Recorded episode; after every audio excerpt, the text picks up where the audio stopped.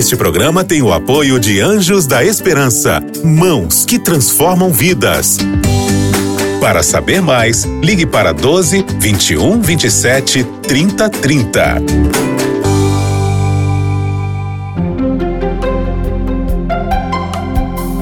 Lições da Bíblia. Bem-vindo! Está começando o programa Lições da Bíblia, o seu programa semanal de estudo profundo da Palavra de Deus. É nesse momento, e é sempre uma alegria, voltarmos ao assunto da aliança. Muitas e muitas bênçãos, muitas e muitas pérolas da Palavra de Deus nós temos descoberto juntos aqui, temos aprendido, e eu tenho a certeza que os nossos amigos que nos acompanham aqui também estão alegres e felizes né, por poder também estudar a palavra de Deus. Bom, hoje vamos estudar e nos concentrar na nova aliança e eu tenho mais uma vez a alegria de contar com a ajuda preciosa de todos vocês aqui. Então vou apresentar mais uma vez, eu creio que muito da nossa audiência já conhece vocês, são pessoas conhecidas, mas para benefício daqueles que ainda não conhecem, aqui está o nosso amigo pastor Herbert Boger, muito bom ter você mais uma vez aqui, pastor, para nos ajudar a compreender melhor o tema da nova aliança. Uma alegria muito grande, um privilégio poder estar com todos os amigos e com os nossos professores que também, aí em todo o Brasil e outras partes, utilizam o nosso guia todas as semanas para compartilhar com seus alunos. Uma alegria estar com todos. Excelente, pastor. Pastor Siqueira, mais uma vez, bem-vindo. Obrigado, pastor Vinícius. Prazer estar aqui e um prazer continuar o estudo da Bíblia com aqueles que nos acompanham e pastor André Vasconcelos. Seja bem-vindo, meu amigo. É um prazer estar aqui, pastor Vinícius. Pastor Siqueira, momento é a gente orar, invocar a presença de Deus aqui. Oremos então. Bondoso Pai que estás nos céus, mais uma vez buscamos a tua face, pedindo a tua presença, a direção do teu Santo Espírito e tua bênção neste tudo da tua palavra. A tua palavra é luz, que ela ilumine uma vez mais o nosso coração, a nossa mente, a nossa vida e que possamos, pelo teu poder, iluminar o mundo ao redor. Pedimos isso e agradecemos ao Pai em Cristo Jesus. Amém. Amém, Pai. Bom, nós estamos estudando as alianças ao longo aqui da nossa temporada e uma ênfase muito clara que tem sido dada, e ela é bíblica, é de que toda aliança de Deus é de graça, é graciosa, é, é de amor. Não existe legalismo em Deus, em nenhuma proposta de relacionamento de Deus com o ser humano existe é, essa coisa das obras humanas para tentar compensar alguma coisa ou comprar o favor divino. Sempre Deus se relaciona conosco de forma graciosa. Agora, a gente precisa, para iniciar a nossa conversa aqui, aclarar ou esclarecer algumas coisas que são importantes. Por que nós temos a palavra nova aliança? Por que o adjetivo nova aparece aqui? E, a princípio, num primeiro momento, para um leitor um pouco desa mais desavisado, pode imaginar, em comparação com alianças anteriores, que o novo aqui é algo melhor do que o antigo, que está substituindo o antigo. O antigo, então, era ruim, o antigo era imperfeito, era impróprio, e agora o novo é que é o completo, é o perfeito é aquilo que Deus sempre quis. Vocês poderiam nos ajudar a perceber assim o, o significado desse adjetivo nova aqui no, na expressão nova aliança? É, eu acho que, como o pastor André mencionou em um, um momento anterior no nosso estudo, né, a, a, cada língua tem os seus, seus significados e sentidos, é, às vezes específicos junto com ela. Ah, Para português, quando nós pensamos no português, a gente fala nova aliança, a gente pensa, bom, algo que veio no lugar do outro, né? Então, tem uma antiga e tem uma nova, quer dizer, algo novo, que começou agora, começou depois, a antiga tem de vir antes, né? Mas essa, essa ideia, ela não necessariamente está presente no conceito hebraico. No conceito hebraico, quando se fala de nova aliança, fala de uma aliança que tem essa ideia de juventude, de algo que tem força, que tem poder que tem saúde. Vigor. Vigor. Né? E é isso, por exemplo, que o livro de Hebreus vai trabalhar. Hein? É a aliança, que, que é a nova aliança, ela tem poder. Enquanto que a antiga pensa na, na, naquela ideia assim do, do indivíduo que tem uma idade avançada e já não tem mais forças, não tem poder. É uma renovação. Então, então. mas a ideia que nós vemos aqui, que é bem quando você estuda a Bíblia, estuda inclusive o texto de Jeremias, é que a nova aliança, nós já mencionamos isso, acho que foi o nosso segundo estudo desse, de, desse, de, desse período, né? uhum. né? É, aqui dos nossos estudos aqui. A nova aliança, na realidade, é a mais antiga das alianças. É aquilo que muitos meios é, que existe na Bíblia também, e muitos que estudam a Bíblia chamam de aliança eterna. Ela foi estabelecida entre o Pai e o Filho antes da fundação do mundo. Jesus é o Cordeiro hein, que morreu, que foi ofertado antes da fundação do mundo. Então, mas ela estava na, na fase de promessa, expectativa. Okay? E quando Cristo veio, ele tornou realidade as promessas dessa aliança. Agora, as promessas dela se encontram em todas as alianças da Bíblia. E a nova aliança, a ênfase dela, essa coisa de gravar a lei no coração, isso é um, um elemento que sempre esteve presente em todas as alianças, porque a gente já mencionou isso aqui. Deus nunca trabalha de forma externa, nunca trabalha de forma legalista. Mas me parece que no anúncio da nova aliança, Deus está enfatizando isso, porque identificou a necessidade de comunicar ainda com mais clareza essa necessidade, que é de escrever a lei no coração. Pastor Borg, parece que é uma coisa de dentro para fora, que sempre Deus quis que houvesse, né? Essa obediência não é exterior, tentativas humanas, mas Deus fazendo de dentro para fora em nós, né? Eu penso que nós chegamos num momento bem desafiador aqui da lição. Não de expor e estudar o tema, mas de tentar vivê-lo. Porque aqui a gente percebe que se está no coração, na mente é o conhecimento que Exato. a história, a Bíblia, tudo nos apresenta aqui. Agora, quando ela entra no coração, a gente começa a ver textos que o nosso guia nos mostra aqui de um Deus que quer se relacionar no dia a dia, na prática, na vivência. Esses dias eu, eu peguei um táxi para ir até um evento que nós tínhamos e a, a mulher que estava dirigindo ali o táxi, ela dizendo assim, puxa, meu pai me se converteu tal, mas ele nunca deixou de ser um homem briguento e brigava com todo mundo em tudo que é lugar. Foi, mas ele, ele chegou a ser batizado, essa, essas brigas dele aconteciam antes ou depois da, da sua conversão, né? Ela falou, não, depois da conversão, a vida inteira ele foi assim. Eu falei, mas que, que mudança no coração houve então? Que conversão foi essa? Então, quando a gente percebe que a mudança é no coração, é pelo amor que Cristo faz. Ele coloca que ele quer dar um novo coração e um novo espírito. Um novo espírito. Ele compara aqui com essa imagem de um esposo fiel à sua esposa. Com Oséias e outros textos uhum. mais que nós temos aqui. Mas ele fez tudo isso por amor. Toda história é uma história de amor na aliança.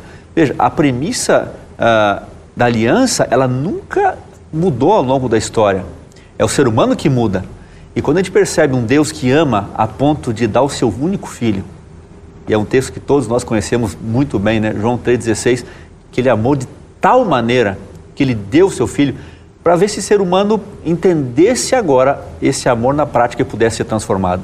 Agora, eu gosto muito de um outro João 3,16, mas é o 1 João 3,16, que fala exatamente sobre isso. Nisso conhecemos o amor, que Cristo deu a sua vida por nós. Agora nós também devemos dar a nossa vida por nossos irmãos, esposa, filhos, amigos, familiares. Então essa é a nossa, esse é o nosso grande desafio que nós temos como com, compreendendo esse tema é como é que a gente vai colocar isso é, realmente em prática. Por isso que é uma dependência diária, constante. Não é só conhecimento simplesmente, mas é um conhecimento aplicado dia a dia é segurar a mão de Deus todo dia e não soltar para ter esse novo coração, esse novo espírito que Ele espera da gente. Olha, muito excelente o que o senhor colocou, pastor Bogue, porque esse é o grande desafio, né? Às vezes a teorização é fácil, né? Conhecer e tudo, mas viver é o que Deus espera. E, e a vivência, como você disse, é uma obra de Deus em nós. Nós temos tendências pecaminosas, todos nós, uns para um lado, outros para o outro. E, e estamos, somos cristãos, frequentamos uma igreja, muitos de nós, né? Mas essas tendências continuam ali se manifestando, né?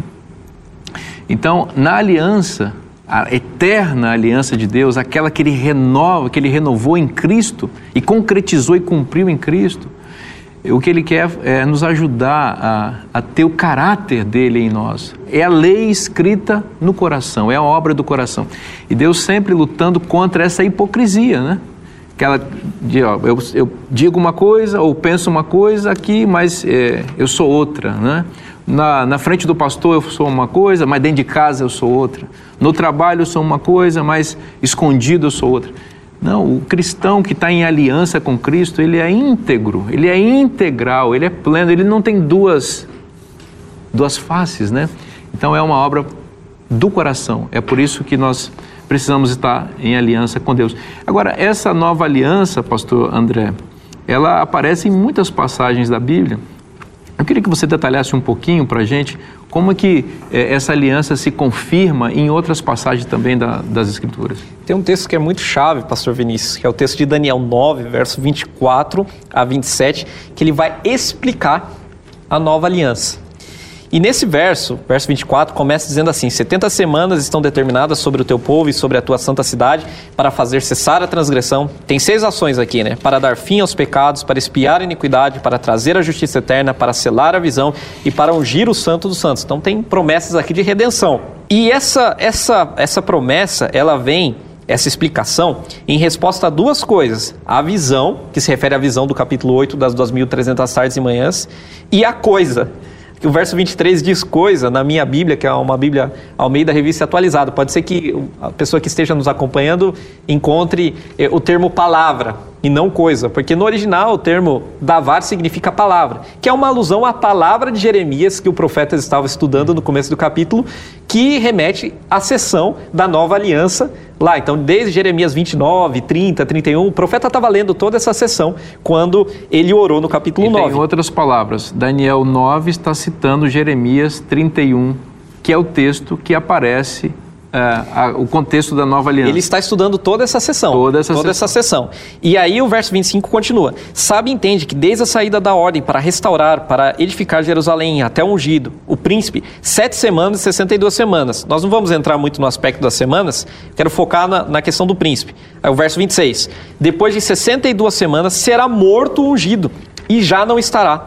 E agora a primeira parte do verso 27. Ele fará firme aliança com muitos por uma semana na metade da semana fará cessar o sacrifício e a oferta de manjares. Então vamos destacar alguns elementos. Esse ungido, príncipe, sabe que a palavra ungido é Messias, né? em hebraico Mashiach, Messias.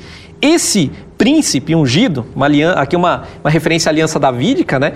ele deveria ser morto na metade da última semana profética aqui das 70. E a expressão para morto ali é aquela famosa expressão que a gente já mencionou algumas vezes aqui, karat. Karat. Lembram da expressão karat berit? Karat berit, fazer uma aliança. Então, o ser morto aqui lembra a ideia do pacto, de fazer uma aliança. E também tem uma outra nuance, porque a forma passiva desse verbo representa a maldição da aliança. E aqui então ele sofre uma morte para selar a aliança e essa morte implica a maldição da aliança. Ele recebe sobre si essa maldição, assim como o cordeirinho que era sacrificado e morria. E o verso 27, então, para que, que ele faz tudo isso? Para confirmar a aliança com muitos. A palavra firme aqui no original dá essa ideia de firmar, de confirmar. Confirmar a aliança com muitos. Ele está interpretando aqui a nova aliança, como eu mencionei, de Jeremias capítulo 31. E Jesus entendeu bem que essa passagem se referia ao seu ministério. Porque lá em Mateus, capítulo 26, versos 26 a 28, ele vai fazer alusão ao texto de Daniel, capítulo 9. Ele vai dizer assim: Enquanto comiam, tomou Jesus um pão e, abençoando, partiu e o deu aos discípulos, dizendo: Tomai e comei, isto é o meu corpo. A seguir, tomou um cálice e, tendo dado graças, o deu aos discípulos, dizendo: Bebei dele todos, porque isto é o meu sangue o sangue da nova aliança derramado em favor de muitos para a remissão dos pecados. Citou Daniel. No exato momento da última semana profética, no ano 31 da nossa era, quando estava no exato momento ali de fazer cessar o sacrifício e as ofertas de manjares. Naquele exato momento ele levanta, ele levanta ali a sua, a sua taça e ele diz: "Esse é o sangue da aliança que foi derramado em favor de muitos. Naquele momento, Jesus estava dizendo: Eu vim para cumprir o pacto eterno, para concretizar a nova aliança e para confirmar esse pacto que era com Israel e para ampliá-lo para todos. A partir de agora, todos então podem usufruir desses benefícios da nova aliança. E eu queria citar mais um texto, pastor Vinícius.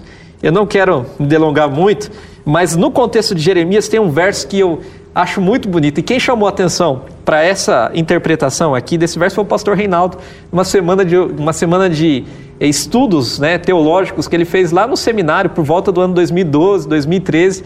E Memória. aquilo me impactou muito, pastor. A memória tá boa, hein, pastor? Me impactou muito. E, e realmente, assim, foi uma coisa muito bonita que é é apresentada aqui em, em Jeremias 30, verso 21. Diz assim: O seu príncipe, uma referência a Davi, procederá deles. Do meio deles sairá o que há de reinar. Falo-ei-lo aproximar, e ele se chegará a mim. Pois quem de si mesmo ousaria aproximar-se de mim, diz o Senhor. O detalhe é que o verbo aproximar aqui é karave, no hebraico, que é o verbo utilizado para fazer referência ao sacrifício. A palavra sacrifício é korban, tem origem nesse, nesse verbo. Então, quem é que pode se aproximar? Se aproximar como um sacrifício? É só o príncipe, o Messias príncipe, que vem e se oferece e se aproxima de Deus. Ninguém mais pode ser aceito, apenas o Messias príncipe. E ele se aproxima e Deus aceita e confirma o pacto com todos. Muito obrigado, pastor André, por essa explicação detalhada e bonita que confirma a nova aliança e nos dá um vislumbre assim mais amplo desse tema. Agora, amigos, o livro de Hebreus é um livro que eh, retrata muito bem a superioridade daquilo que Cristo veio fazer aqui na Terra em comparação aquilo, as propostas que estavam colocadas aqui.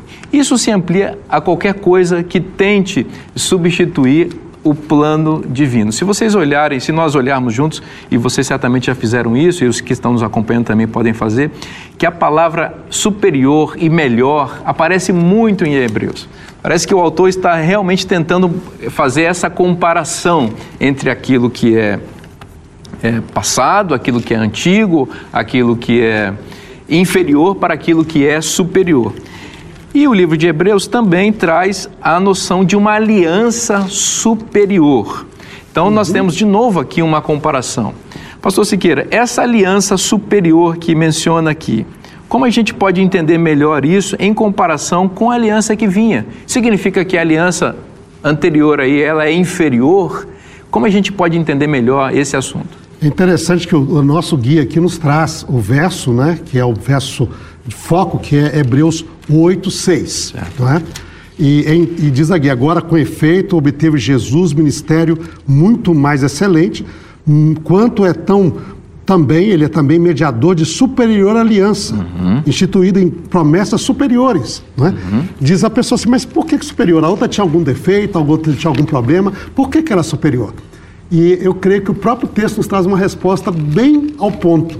O verso anterior, que é o verso 5, então lembra, Hebreus 8, nós lemos o 8, 6.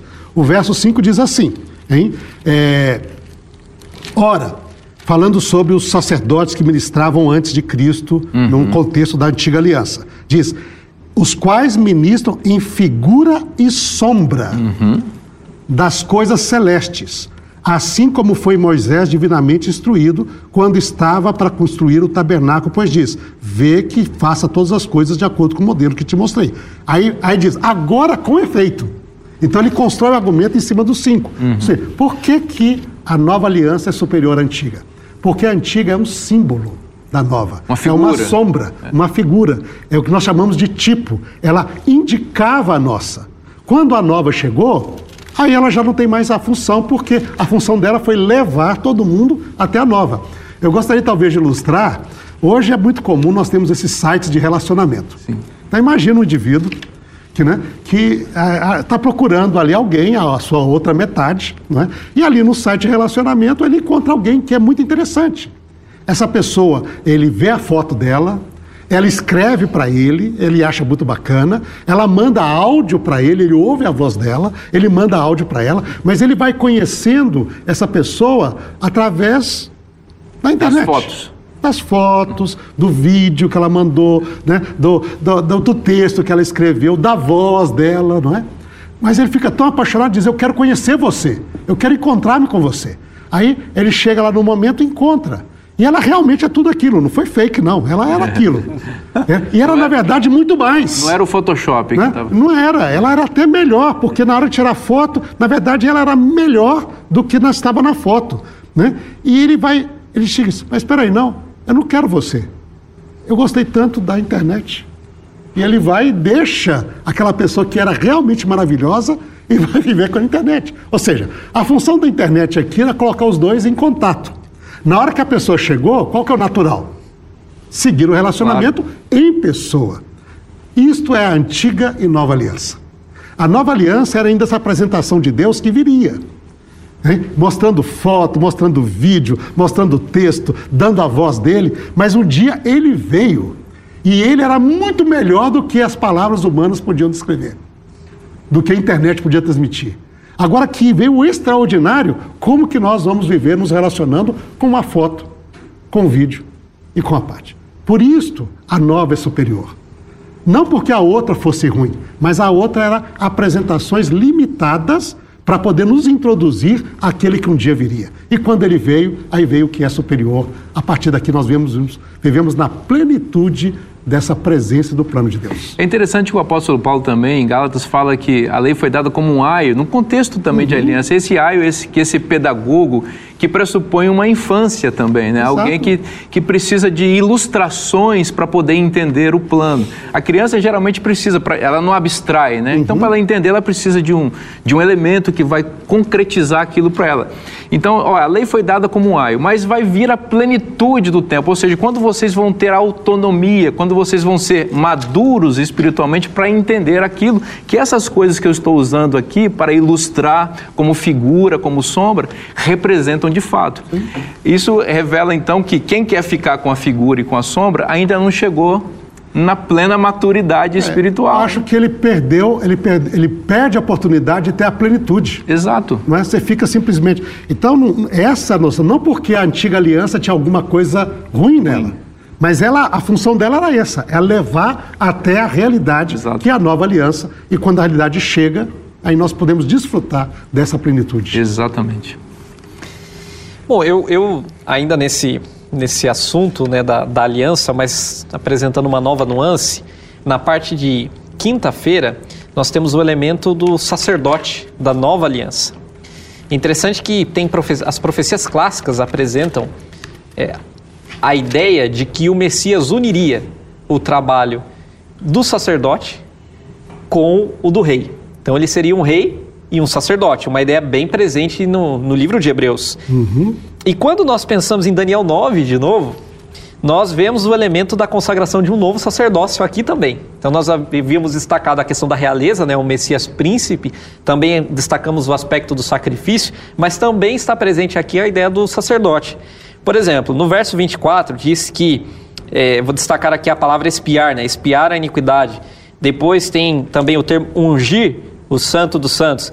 E essas expressões espiar, ungir e santo dos santos, elas só ocorrem juntas no Antigo Testamento, em Êxodo capítulo 29, versos 36 e 37, que fala da consagração do sacerdócio ali de Arão e de seus filhos. Ou seja, a ideia é que ao término das 70 semanas haveria também um novo sumo sacerdote, que também é superior. Não porque os anteriores né, fossem ruins. Arão, nesse caso, ele tinha sua limitação e todo sacerdócio araônico tinha sua limitação, obviamente, porque ele também pecava. Mas esse sacerdote superior, ele, um sacerdote, um mediador de uma nova aliança, como o pastor Reinaldo destacou, né, melhor, superior, ele seria consagrado então ao final dessas, dessa, dessa última semana, né, naquele período, quando ele ascende ao Pai e no ano 31, ele é entronizado.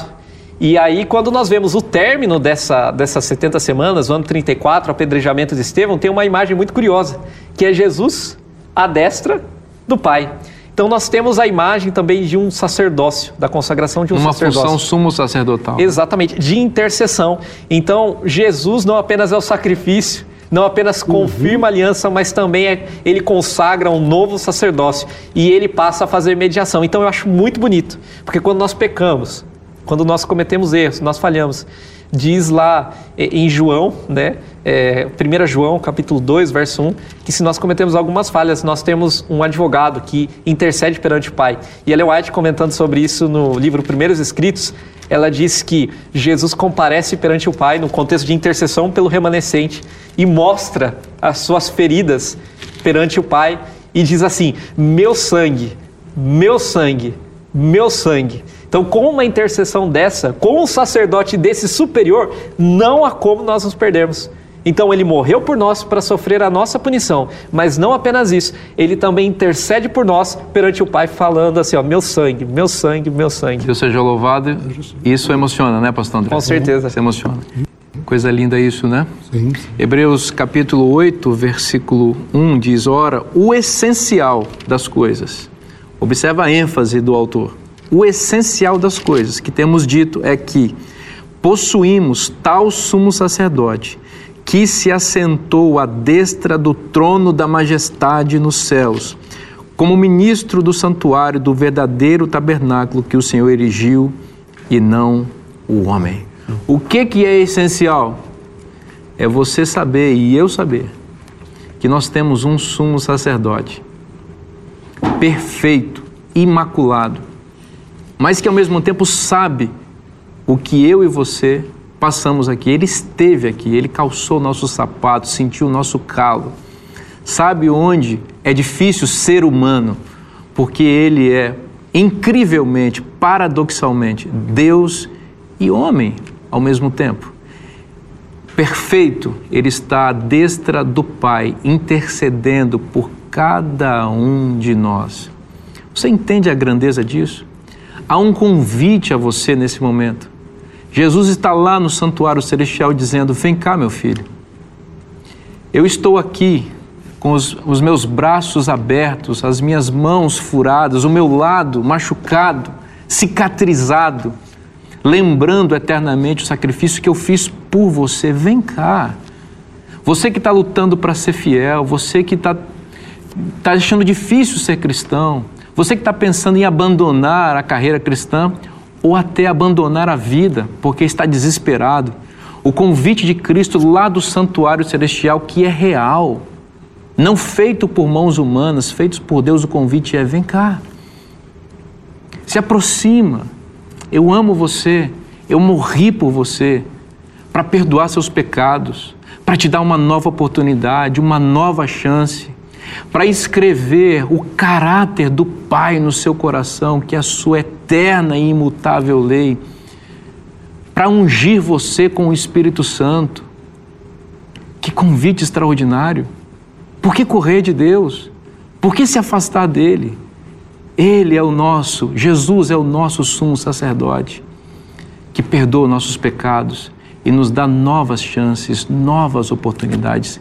Esse é o convite de Deus. Hoje, se ouvirdes a minha voz, não endureçais o vosso coração. É o convite do Senhor, venha a mim. Venha conhecer a palavra de Deus. Venha deixar e permitir que Deus trabalhe em seu coração. Em nosso programa, nós amamos a Bíblia. Sabe por quê? E assim nós encerramos esse programa. Porque se está na Bíblia, é bom para você. Você ouviu Lições da Bíblia. Este programa é um oferecimento da revista Princípios. Entre no nosso site novotempo.com/barra e peça sua revista totalmente grátis.